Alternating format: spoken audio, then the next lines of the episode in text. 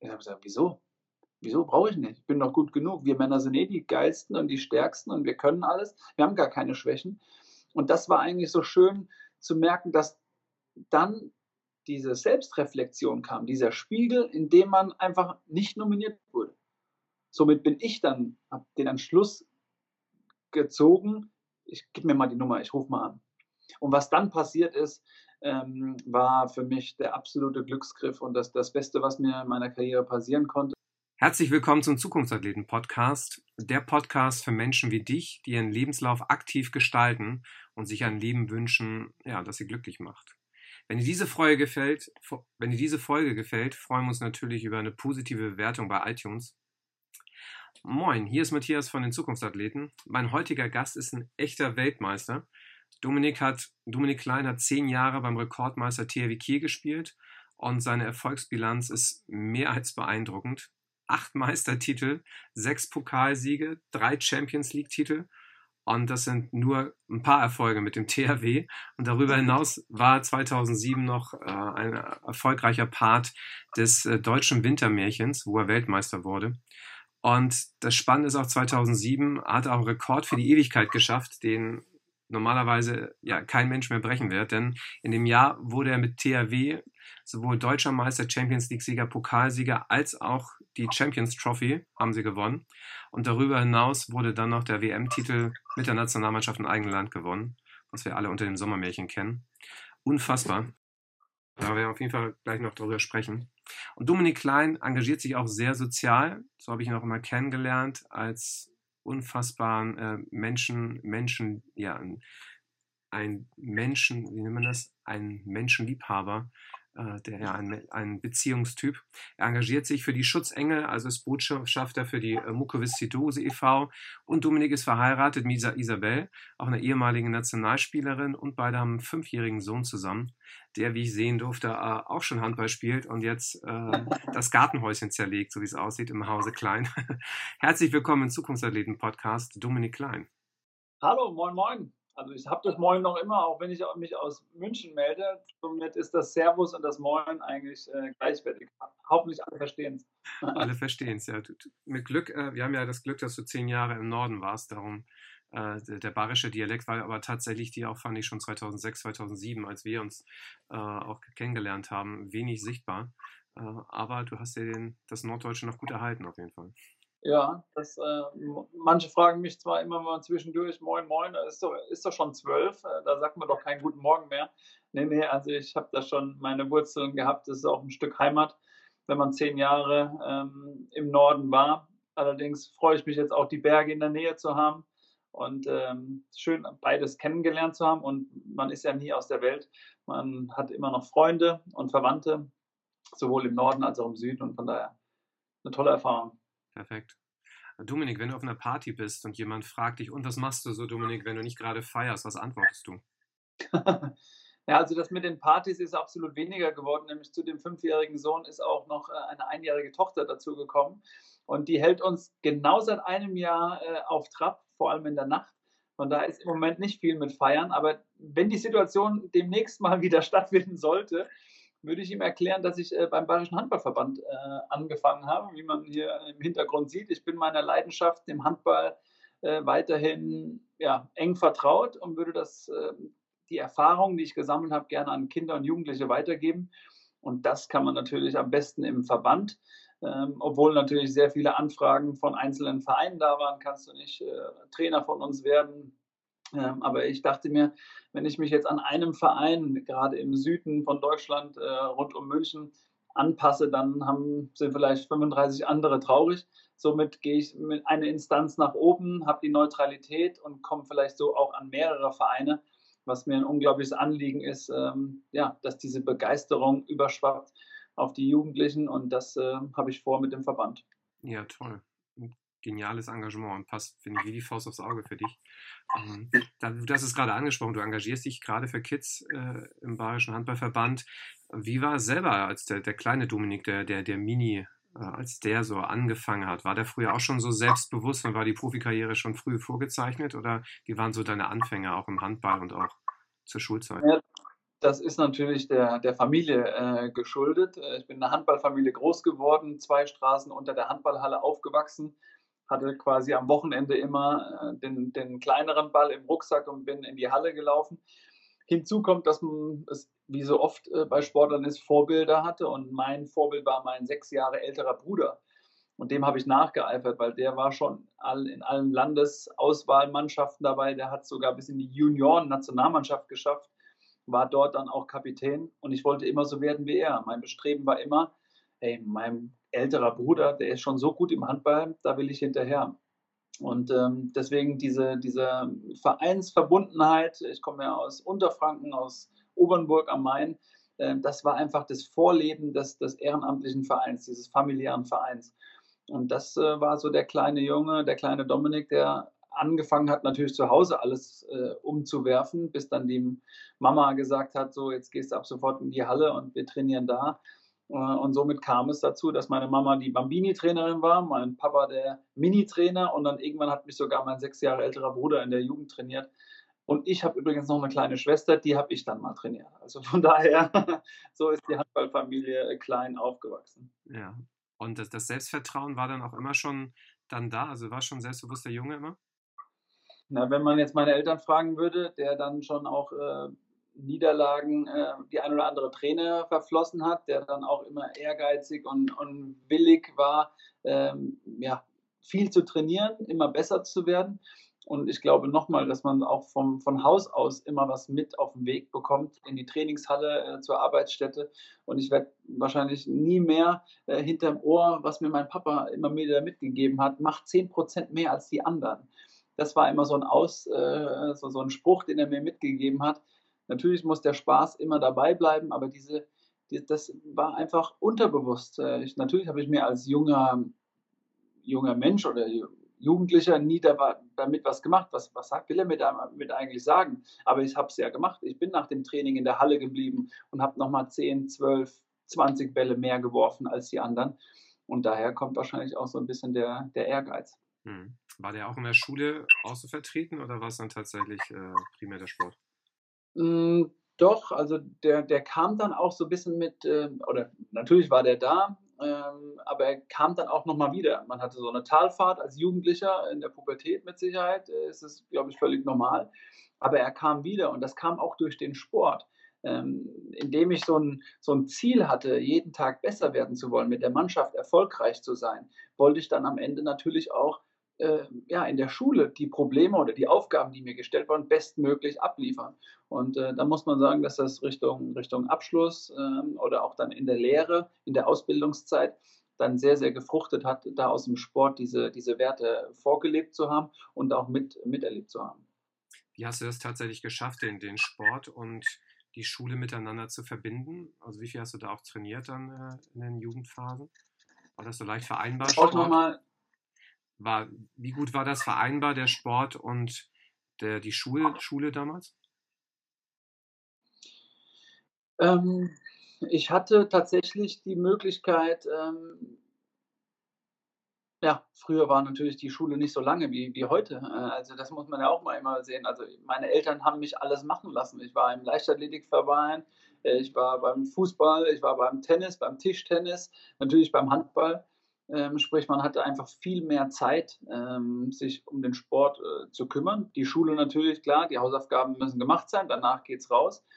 Ähm, aber ich bin noch nicht so weit, unser Fünfjähriger ist noch nicht in der Schule. Wahrscheinlich kriegen wir das als Eltern irgendwann mal äh, auch zu spüren, was es bedeutet, ähm, ja, schulpflichtige Kinder zu haben, die dann auch ähm, da ihren Weg gehen wollen und müssen. Ähm, bei Verbandsseite beispielsweise kriege ich es ja auch mit, dass man viel mehr kooperieren könnte, ja, dass viel mehr Vereine geben könnte, die äh, mit der Schule kooperieren, Schule nach eins oder auch äh, Ganztagesschulen, ähm, könnte man auch viel, viel mehr machen. Ähm, aber nochmal, früher, ähm, ja, durfte ich einfach sehr viele Sportarten ausprobieren, äh, bis mein Papa dann zu mir gesagt hat, du kannst nicht grätschen, lass den Fußball weg und bleib beim Handball. Und das hat dann zum Glück so gut auch funktioniert. Heiß. Und du hast es ähm, gerade angesprochen, oder de deine Eltern, dein Bruder, deine Schwester, die haben ja alle, also man merkt ja, seid ihr wirklich eine, eine Familie, äh, eine eng eingeschworene Familie. Gleichzeitig haben die auch da eine Karriere mitbegleitet.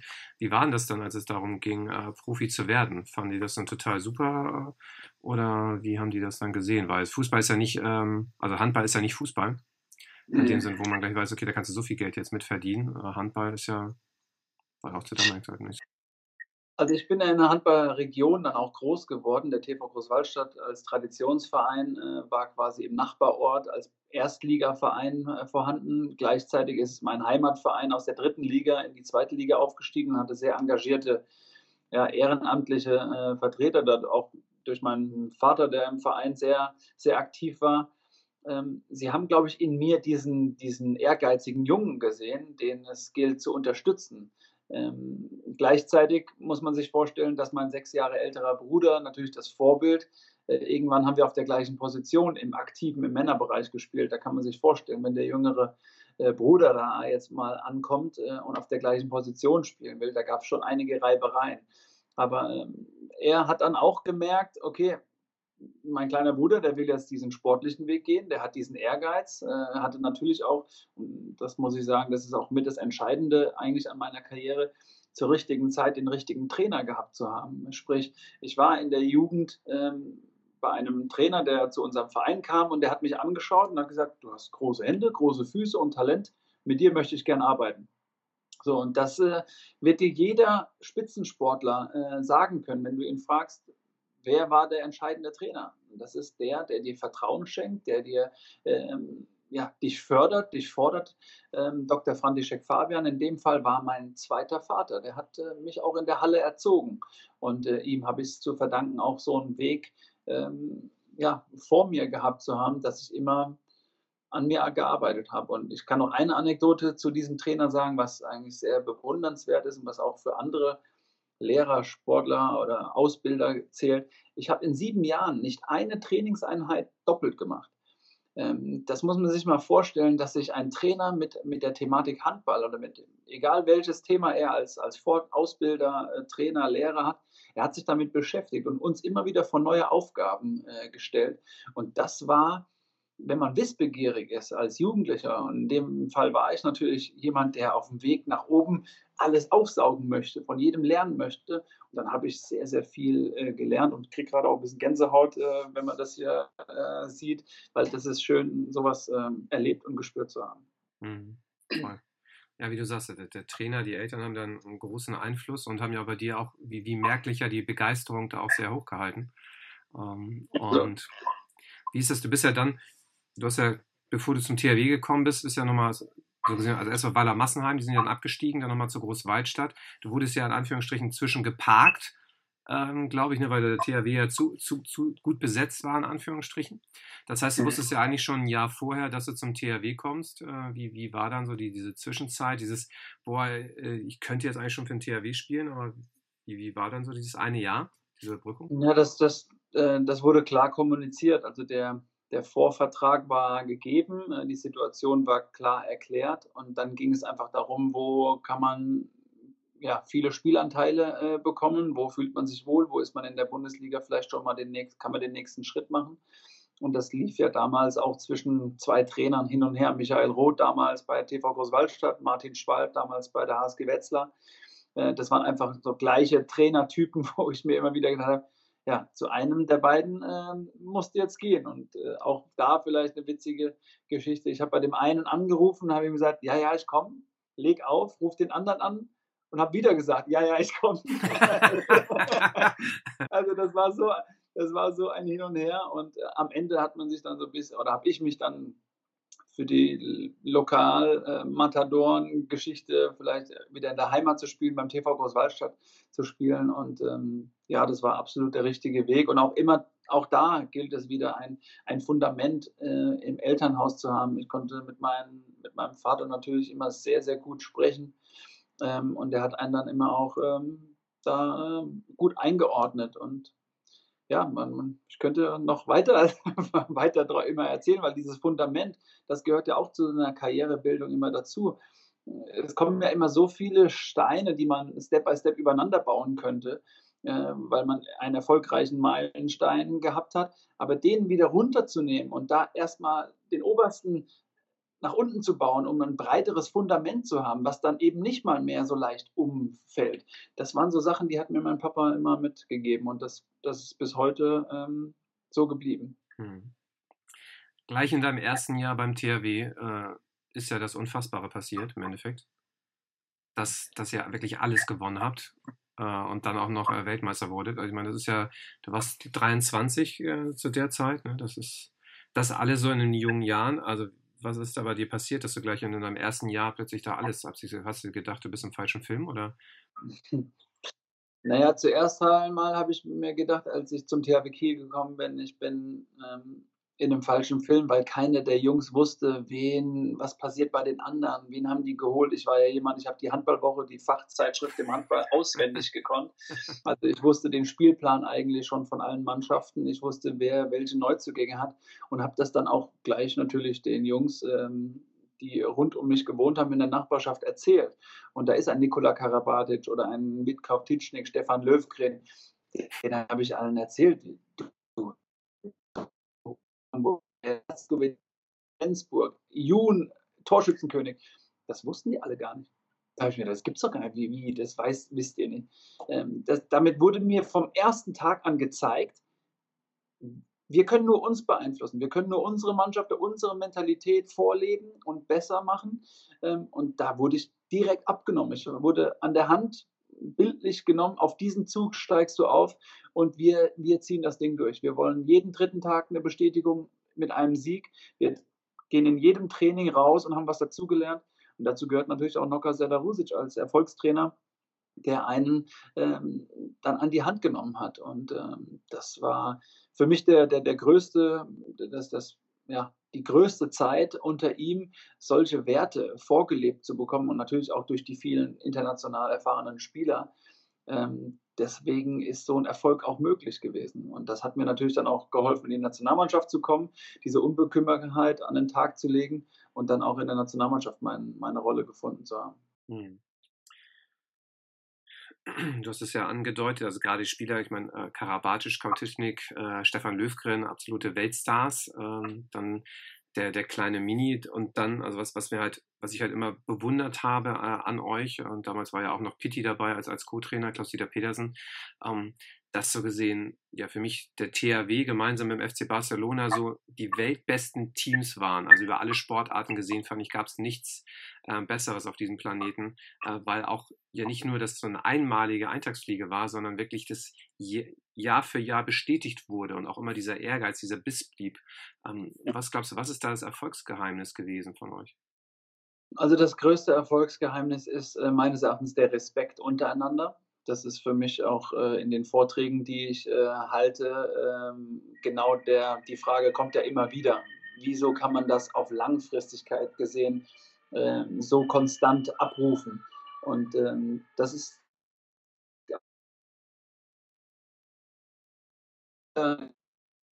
ein Zweitligaspieler im Team ist. Jeder hat seine, jeder hat seine Aufgabe. Und ähm, da komme ich gleich zum nächsten. Es gibt die Regeln und die, die Aufgabenverteilung.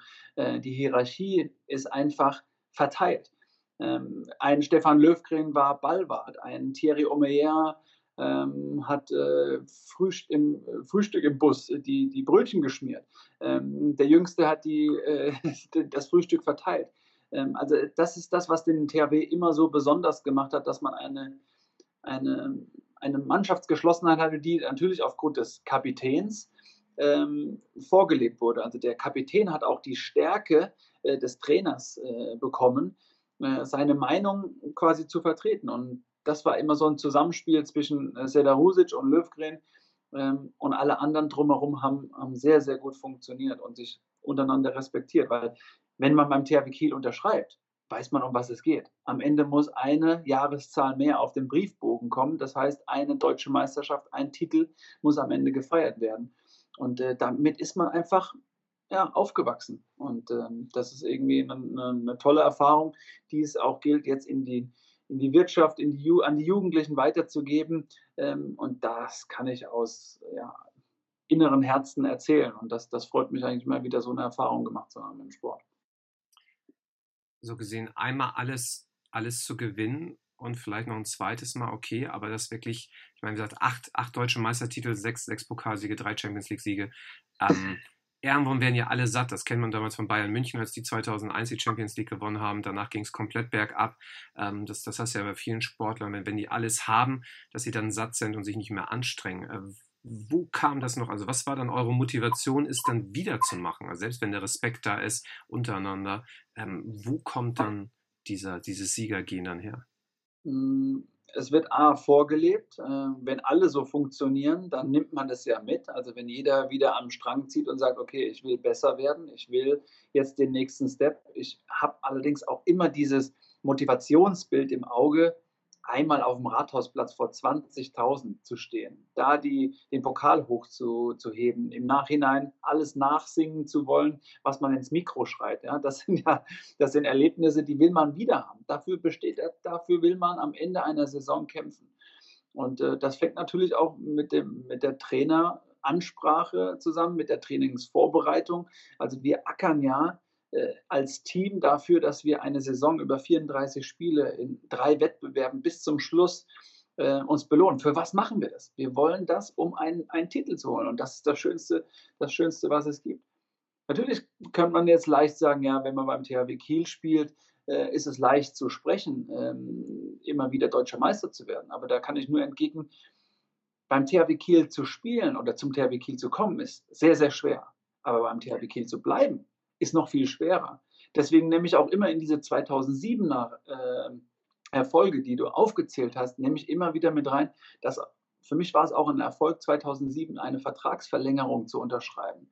Das war für mich ein, ein, ein gleichwertiger Titel mit all dem, was vorher passiert ist. Weil das hat mir gezeigt, ich bin mit meiner Einstellung, mit meinem Typ, mit meiner, mit meiner Art äh, beim besten Verein der Welt äh, gut aufgehoben und gewertschätzt. Und das war, ja, jetzt kriege ich zum zweiten Mal Gänsehaut, vielen Dank.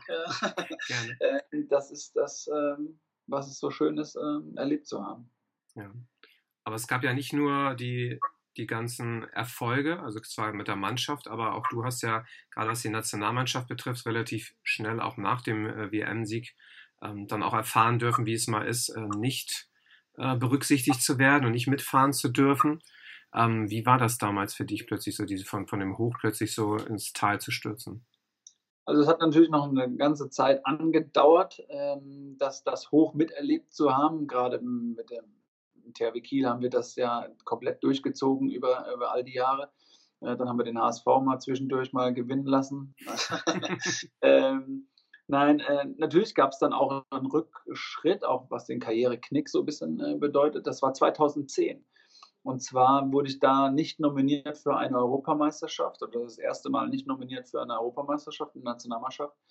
Und das hat mir, äh, das hat mich dazu gebracht, ähm, einen Mentaltrainer äh, an die Hand zu nehmen, einen Performance Coach, so haben wir uns dann unsere Zusammenarbeit äh, genannt, ähm, ähm, ja, ihn anzurufen, obwohl mir dir diese Person und dieser, dieser Berater, dieser Coach schon ein halbes Jahr lang oder zwei, drei Monate vor der Nominierung mir ans, an, ans Herz gelegt worden, geh doch mal zu dem, lass doch mal, geh doch mal auf den zu. Und ich habe gesagt, wieso?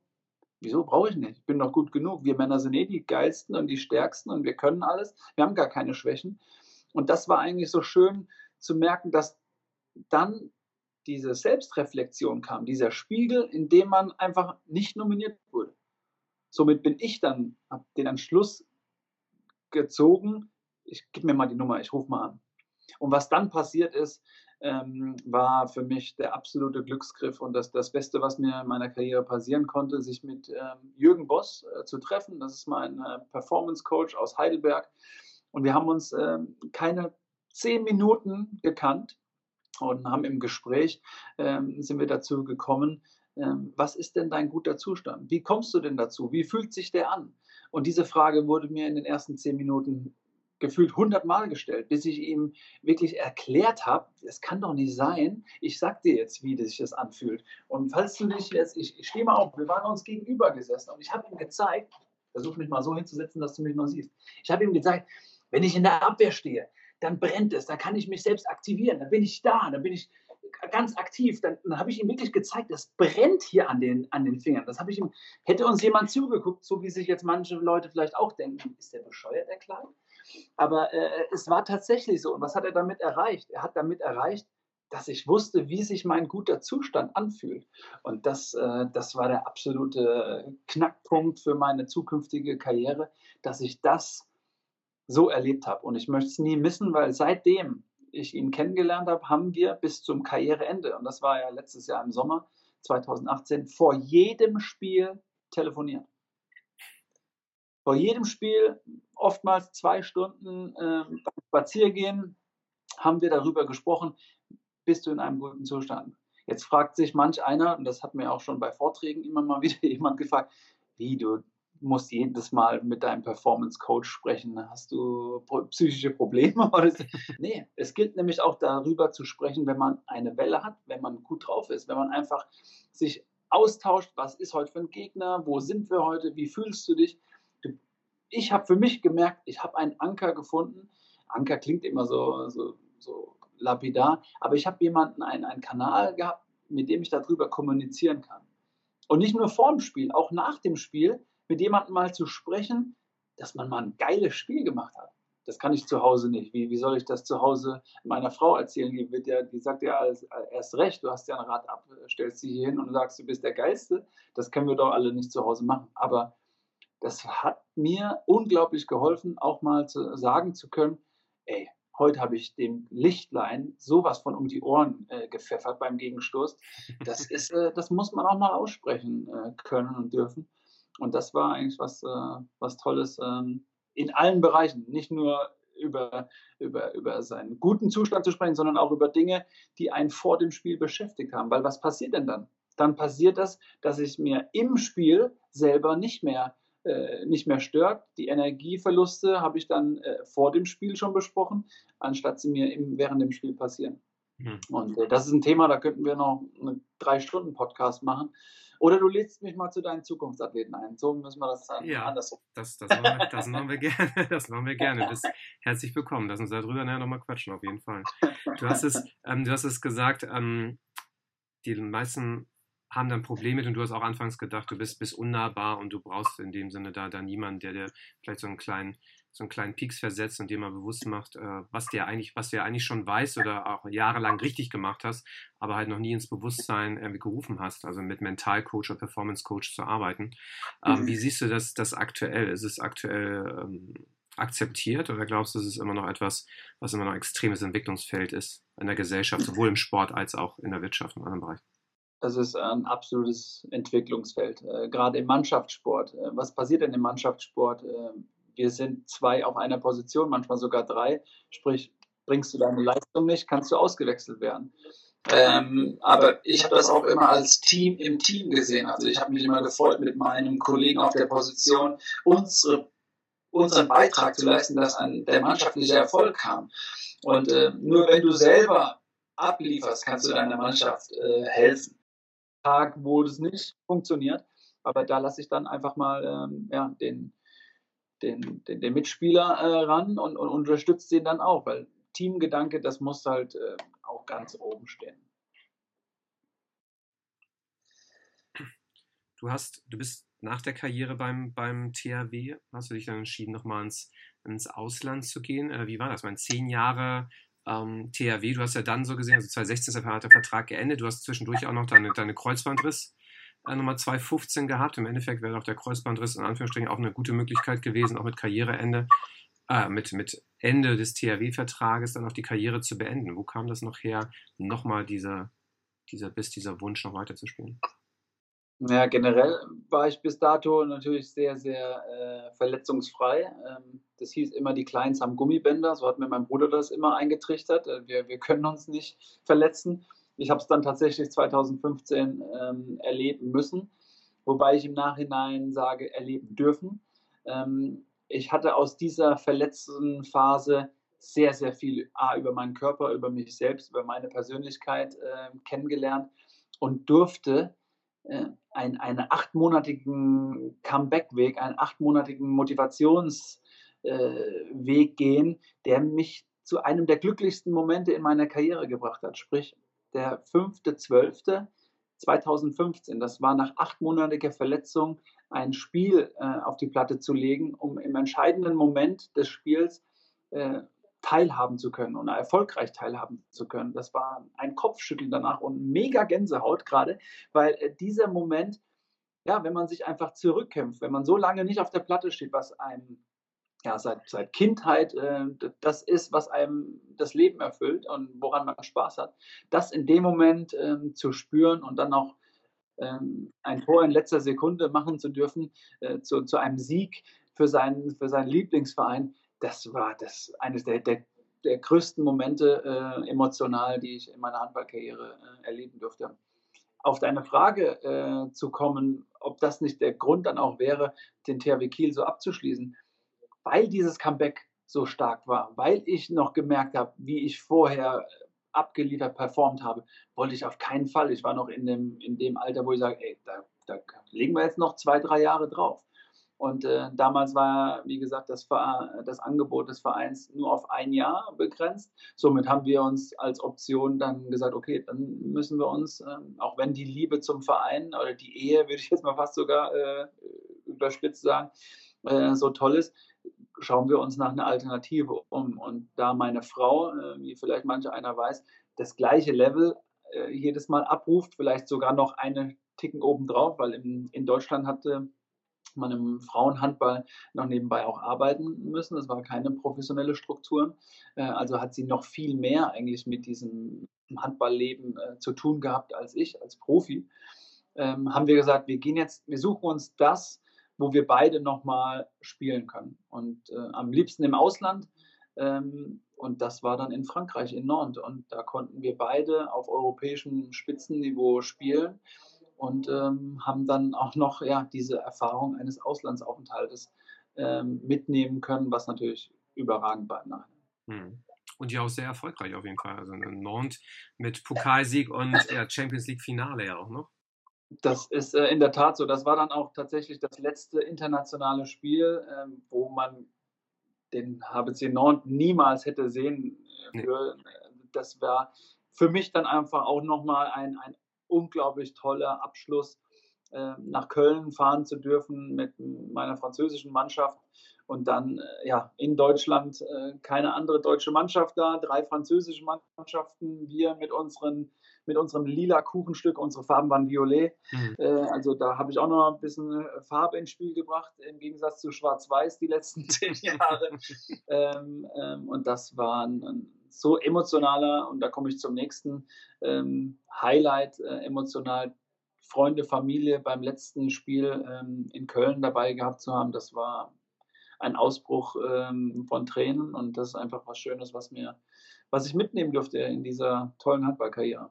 Hm. Was war für dich so der, der, der Unterschied zwischen ähm, Deutschland und französischem Handball, wenn du das mal so vergleichst? Sportlich gesehen war das klar, die, die Freiheit zu haben, ähm, seine Stärken einbringen zu können. Ähm, im, wir sind in Deutschland oder generell in Deutschland sehr, sehr strukturiert, sehr auf Spielzüge bedacht, diszipliniert. Hier können wir abschließen, so muss es laufen. Und in Frankreich selber hat man ein bisschen mehr die Freiheit gehabt, seinen, seinen ja, seine Qualität aufs Spielfeld zu bringen. Und ähm, ja, das war so mit der, der, größte, der größte Unterschied. Mhm. Du hast deine Karriere dann beendet, hast du ja hast du gesagt, äh, dann mit einem tollen Finale noch in, in Köln. Nicht, nicht, nicht siegreich, aber auf jeden Fall sehr, sehr emotional in jeder Hinsicht und ja auch mehr als überraschend, wie du sagtest, das mit, mit Nantes noch zu erreichen, dieses Highlight, was im THW ja doch in den letzten Jahren ein bisschen noch verwehrt bleibt. Ähm, was ist heute der Grund, warum du morgens aufstehst? Der Grund, warum ich morgens aufstehe, ist, ähm, das Leben zu genießen und was zurückzugeben. Ähm, ich habe sehr, sehr viel erfahren in meinem Leben. Ähm, ich habe Erfahrungen gesammelt, sportlich, familiär. Und äh, ich möchte gern anderen davon teilhaben lassen und vielleicht auch derjenige sein, dürfen, der einem dazu verhilft, mal einen nächsten Step, eine nächste Karriere oder vielleicht sogar nur den, den, die Werte miterlebt zu bekommen, die, die, man, die ich selber vorgelebt bekommen habe. deswegen habe ich auch äh, so viel Spaß beim Verband zu arbeiten, wo sich manch einer vielleicht auch manchmal fragt, wie du gehst zum Verband. Da dauert alles länger, da ist alles, er muss erst beschlossen werden und Präsidiumssitzungen abgewartet werden. Ja, aber das war mein Wunsch. Mein Wunsch war, genau an diesen Stellen zu, zu drehen, dass ich Trainern vielleicht was mitgeben kann, dass ich Spieler und Spielerinnen ähm, was vorleben kann in der Halle, was erklären kann, damit sie besser werden und, ähm, und Spaß daran haben. Und äh, diese Begeisterung wurde mir halt eingeimpft und die, die gilt es ja täglich ausleben zu können. Und das kann ich am besten, wenn ich in der Halle stehe und die Kinder auf, auf gleicher Ebene äh, gegenübertrete. Und natürlich habe ich äh, das Bambini-Training von unserem Sohn auch mit übernommen. Äh, da kennt mich aber keiner, dass ich 2007 Weltmeister geworden bin, weil da zählt es nur, wie gibst du dich? Wie, wie, wie engagierst du dich? Wie beschäftigst du dich mit dem Handball? Äh, da habe ich natürlich einen ganz großen Vater äh, gehabt, der leider nicht mehr unter uns ist ähm, und da mit Sicherheit sehr, sehr stolz ist, wie ja, seine Spieler, seine Züglinge das, das weiterführen. Das macht eigentlich, das ist meine, meine Erfüllung im tagtäglichen. Mhm. Wie war für dich der Wechsel dann tatsächlich von der, von der, von der Praxis äh, ja, in die Praxis in anderer Form, also vom Profitum dann? das ist ja doch schon ein kleiner Unterschied. Äh, da mal die, die, die, die Weglegung ähm, in den Nagel zeigen, die Schuhe. Äh, ähm, tatsächlich habe ich das ja obligatorisch auch gemacht in meinem Abschiedsspiel, was ich in meinem Heimatverein noch gegeben habe. Ähm, das war so immer mein, mein Gedanke, mein Wunsch, dort einmal noch hinzukommen, wo, wo ich quasi aufgewachsen bin, in der Halle, in dem Wohnzimmer. Und da waren wir in Obernburg und haben dort ein tolles Fest gefeiert, auch zu Ehren meines damaligen Trainers. Ähm, habe dort ein Jugendturnier ins Leben gerufen, ähm, um an ihn jährlich äh, zu erinnern. Ähm, und das war eigentlich auch mit ein sehr schöner Moment, meinem Bruder auch nochmal in einer gewissen Form Danke zu sagen, weil das war die Halle, wo wir uns gefetzt haben, wo wir uns unterstützt haben. Und da habe ich ihn als letztes aufgerufen und mir sind einfach die Worte im Hals stecken geblieben. Das ging nicht. Äh, wenn 800 äh, Zuschauer stehen und ähm, ich mit Tränen gerührt äh, dann an meinen, an denjenigen denke, dem ich ja immer nachgeeifert habe, dem ich wahrscheinlich zu verdanken habe, äh, so einen Weg oder so eine so eine Emotionalität äh, in diesen Sport reinzubringen. Und das äh, ist schön, darüber zu sprechen. Jetzt auch gerade, ich weiß nicht, ob man das sieht, aber äh, ich spüre es auf jeden Fall sehr. Und ähm, jetzt bin ich zwar wieder abgewichen von deiner Frage, äh, wie man das dann schafft, auf, äh, vom Profibereich ja, in, den, in den neuen Alltag zu kommen. Ich habe mir bewusst ähm, Zeit genommen, zu sehen, wo, wo fühlt sich jetzt das Richtige an, wo geht es hin, was möchtest du machen. Die Familie stand mit zweitem Baby auch äh, dann äh, natürlich auch in einer gewissen Maße im Vordergrund. Ähm, aber ich habe mir bewusst Zeit genommen, um zu spüren, wo gehst du jetzt hin. Und ähm, dass es jetzt dann ähm, bei dem Verband äh, des Bayerischen Handballverbandes ist, das freut mich äh, unglaublich, weil das war, wie gesagt, ja schon angesprochen, mein Wunsch und kann da jetzt einfach von, von profitieren, was ich alle Jahre über den Sport ähm, gelernt habe. Hm. Was ist denn dein, dein Ziel jetzt in den Bayerischen Handballverband reinzubringen? Also wie jeder Handballverband oder wie jede Sportart äh, möchte man Mitglieder gewinnen. Gerade in der heutigen Zeit, äh, wo wir andere Themen haben, dass die Kinder äh, wegbleiben von der Halle oder vom Sport, gilt es, die Kinder zu begeistern, das, das Sportlerherz auszuleben, vorzuleben, sowohl im Kindergarten als auch in der Schule oder auch in der Handballhalle bei gewissen Handballcamps. Das ist so ein bisschen mein Ziel, das auch äh, auszubauen. Und gleichzeitig brauchen wir gute Trainer, sprich die Ausbildung in die jungen Trainer, die sich engagieren dafür, äh, sich mit seinen Kindern äh, zu beschäftigen. Das, ist, äh, das liegt mir am Herzen, da will ich gerne äh, anknüpfen und diese, diese kleinen Rädchen äh, mithelfen zu drehen. Und dann ähm, wäre das so meine zwei Hauptargumente beim Verband, äh, was bewegen zu wollen. Hm. Was glaubst du, können wir, also jeder einzelne von uns, gerade von der heutigen Jugend lernen? Gerade weil du ja viel mit jungen Menschen arbeitest. Was ist das Besondere, was die heute auszeichnet? Diese Selbstreflexion. Ich finde, das, äh, das habe ich jetzt auch schon in den Anfangsmonaten äh, gesehen, dass, es, dass ich Kinder in der Halle sehe, die sehr selbstreflektiert sind, die sehr viel nachfragen, die äh, vor allem auch fragen. Äh, der Trainer an sich ist heute ja auch viel kommunikativer. Ähm, früher war das die Autoritätsperson schlechthin. Da hat man sich gar nicht äh, getraut, eine Frage zu stellen. Ähm, heute sehe ich das ein bisschen umgekehrt und finde das auch gut, weil ich selber ein kommunikativer Typ bin. Deswegen gebe ich da auch gerne was weiter. Aber wir als aus Trainersicht können auch das ein bisschen fordern und fördern, äh, mündige Spieler oder mündige Spielerinnen zu bekommen, dass man einfach auch mal die Frage stellt, dass man sich als Jugendlicher mal die Frage stellt, warum stellt ihr mir eigentlich jetzt die Frage?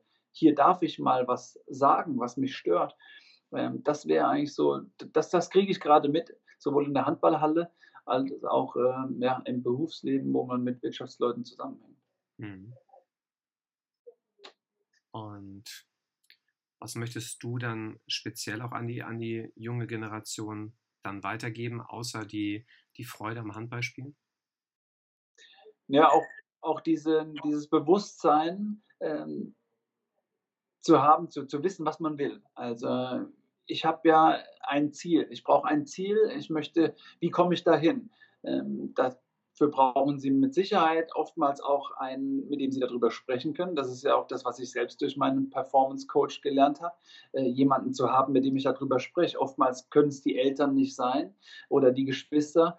Vielleicht gibt es dann jemanden, den Trainer oder den, auch den, den Mentor, äh, den ich mir dann mal zur Seite ziehe. Und da die, die Barriere zu knacken, das, auf jemanden zuzugehen und darüber zu sprechen, was einem, was einem in einem steckt oder einen beschäftigt, das loswerden zu können, dann kann ich in einen, dann kann ich mich ganz anders hinstellen, dann kann ich ganz anders, äh, ganz anderes Selbstbewusstsein nach außen tragen und dann ist es auch geklärt.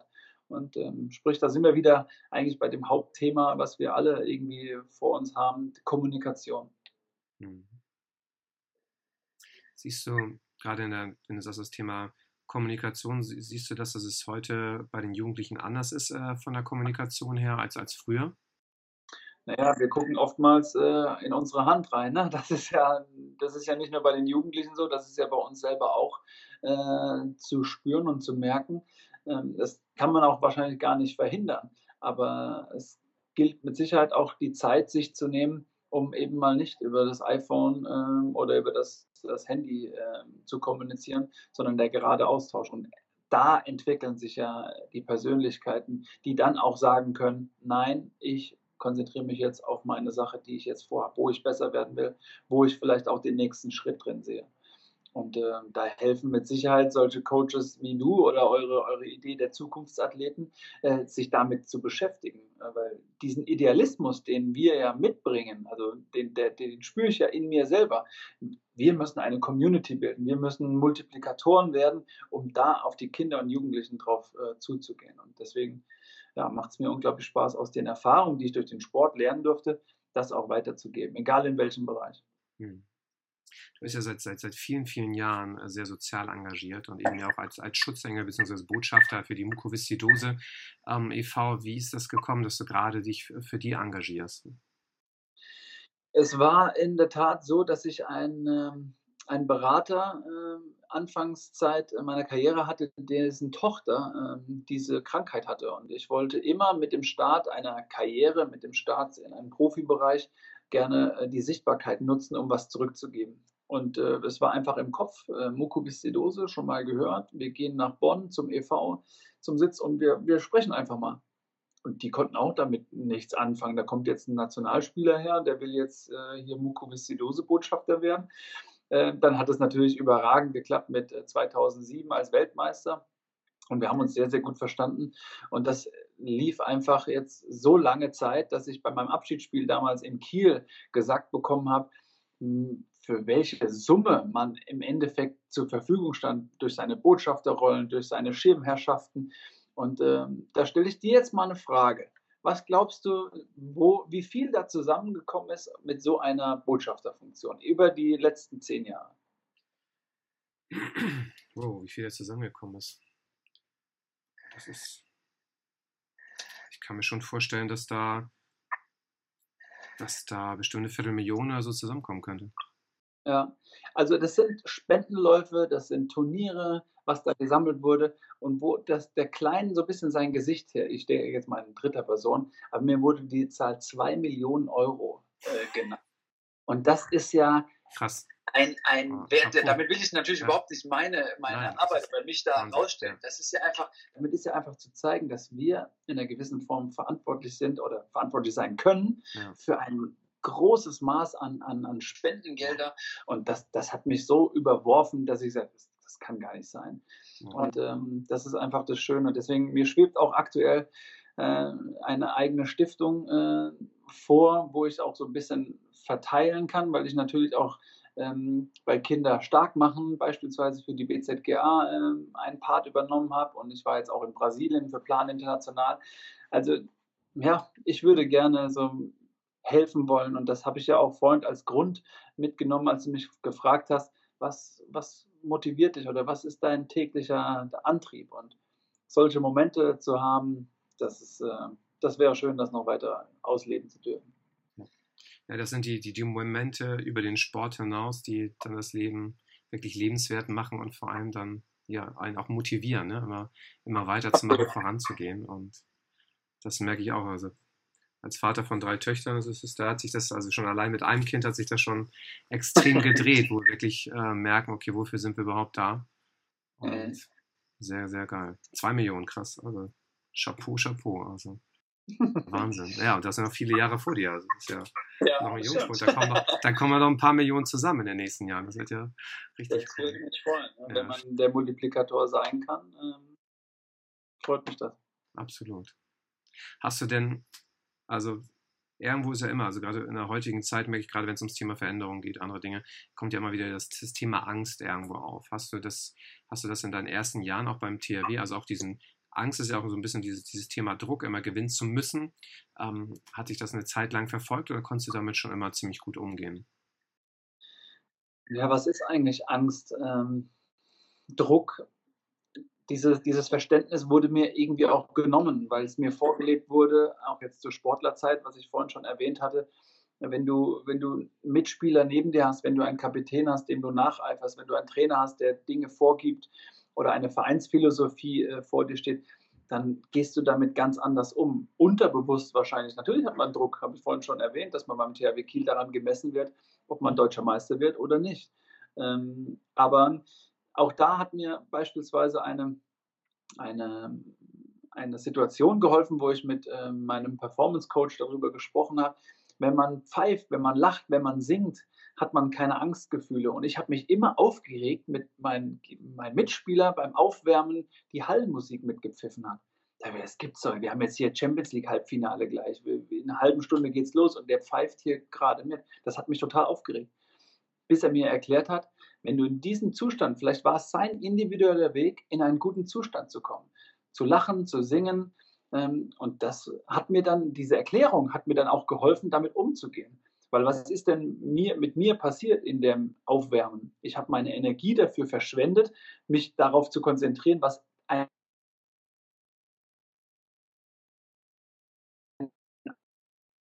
Energieverlust, der mir dann wahrscheinlich gefehlt hat, um im Spiel ähm, 100% geben zu können. Und somit ähm, muss ich sagen, ähm, ja, ist es auch immer gut, eine Erklärung zu haben. Und äh, das hat mir geholfen.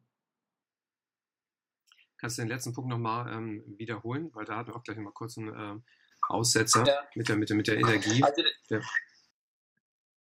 Ich habe also mit, mit, der mit dem Energieverlust, was mein Mitspieler, äh, sich auf meinen Mitspieler zu konzentrieren, der beim Aufwärmen die Hallenmusik äh, mitträllert, ähm, das war Energie, die mir natürlich im Spiel dann äh, fehlt. Von daher wurde mir von Jürgen gesagt, Vielleicht ist es sein individueller Weg, in einen guten Zustand zu kommen. Zu singen, zu lachen, äh, zu pfeifen, das äh, nimmt dir immer die Angstgefühle.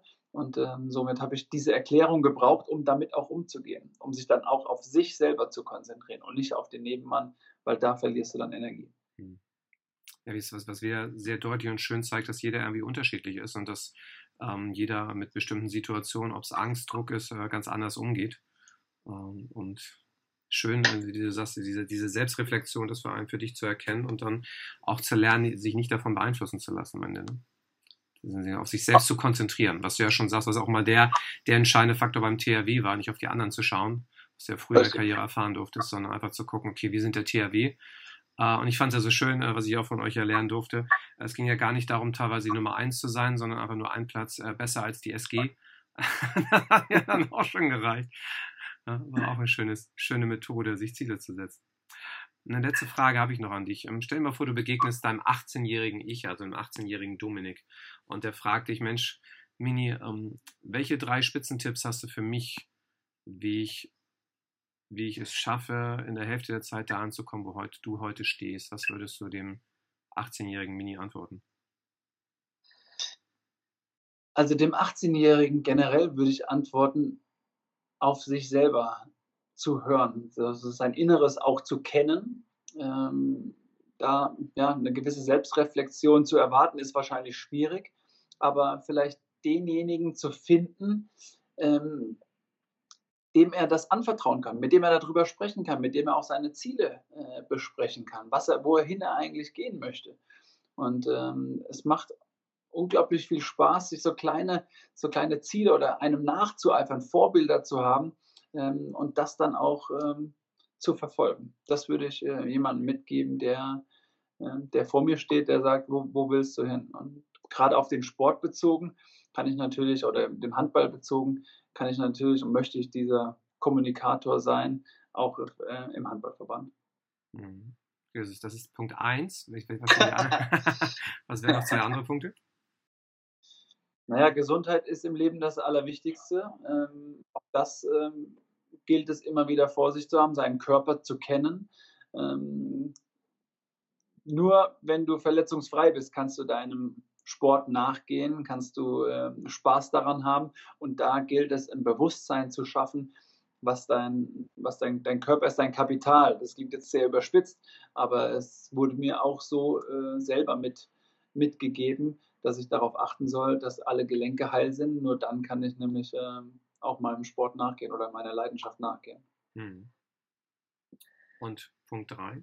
Ja, du, du, bringst mich an, an, eine Grenze, aber es ist ähm, der, der größte Punkt und den habe ich auch vorgelebt und immer wieder gesagt bekommen, ist die Dankbarkeit.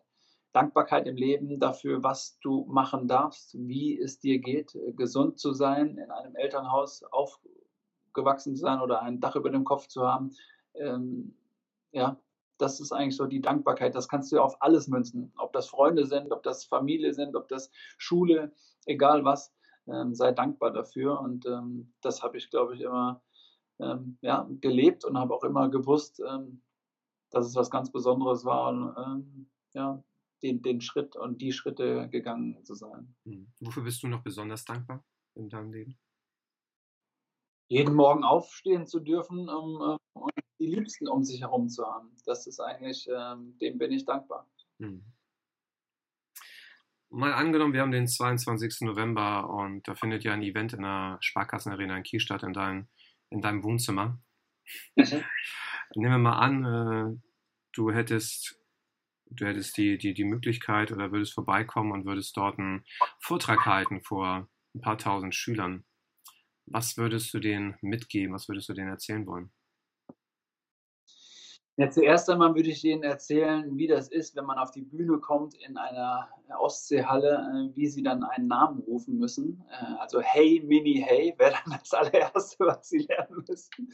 Ähm, und des Weiteren ähm, bin ich dafür da, äh, das vorzustellen, vorzuleben, was ich ähm, erlebt habe, was mich vielleicht auch damit verbindet mit dieser Halle, warum ich, wie es ich geschafft habe, dorthin zu kommen, was es eigentlich bedeutet, äh, dort spielen zu dürfen, das ist, was es bedeutet, jeden, jede Woche 10.250 Leute äh, da zu haben. Auch das ist eine gewisse Dankbarkeit, die man immer wieder äh, vor sich haben sollte, auch als Spieler des Vereins, ähm, dass man ja, dankbar dafür sein muss, mit seinem Sport, was man als Jugendlicher gemacht hat, äh, darf man vor so vielen Zuschauern spielen. Das würde ich Ihnen erzählen. Und dann immer gerne in die Kommunikation gehen. Deswegen auch bei meinen Vorträgen bin ich eigentlich immer mehr dafür, was danach passiert, wenn sich nämlich diejenigen, die einem zuhören, ihre Frage selbst stellen können. Deswegen wäre bei mir wahrscheinlich eher einer im Publikum unterwegs, der ganz viele Fragen stellt und ich antworte dann, um ihm dann direkt was mitgeben zu können. Das wäre mein Vorschlag. Sehr cool. dann danke ich dir ganz herzlich, Dominik, für deine Zeit. Gerne, gerne für deine wertvollen Impulse.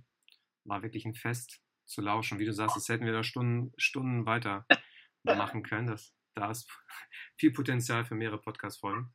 Würde mich freuen, wenn wir das mal wiederholen. Sehr gerne. Und vor allem, wenn wir uns natürlich freuen, lass uns tatsächlich mal darüber austauschen, inwieweit uns nicht tatsächlich am 22. November in der Sparkassenarena sehen. Das ist deine letzte, das ist die letzte Station, oder? Das genau. ist Change, Change? Nee, das oder ist, Winner? Das, nee. das, nee, das Live, das ist das, das Live-Summit, beziehungsweise das Karriere-Event dann, genau.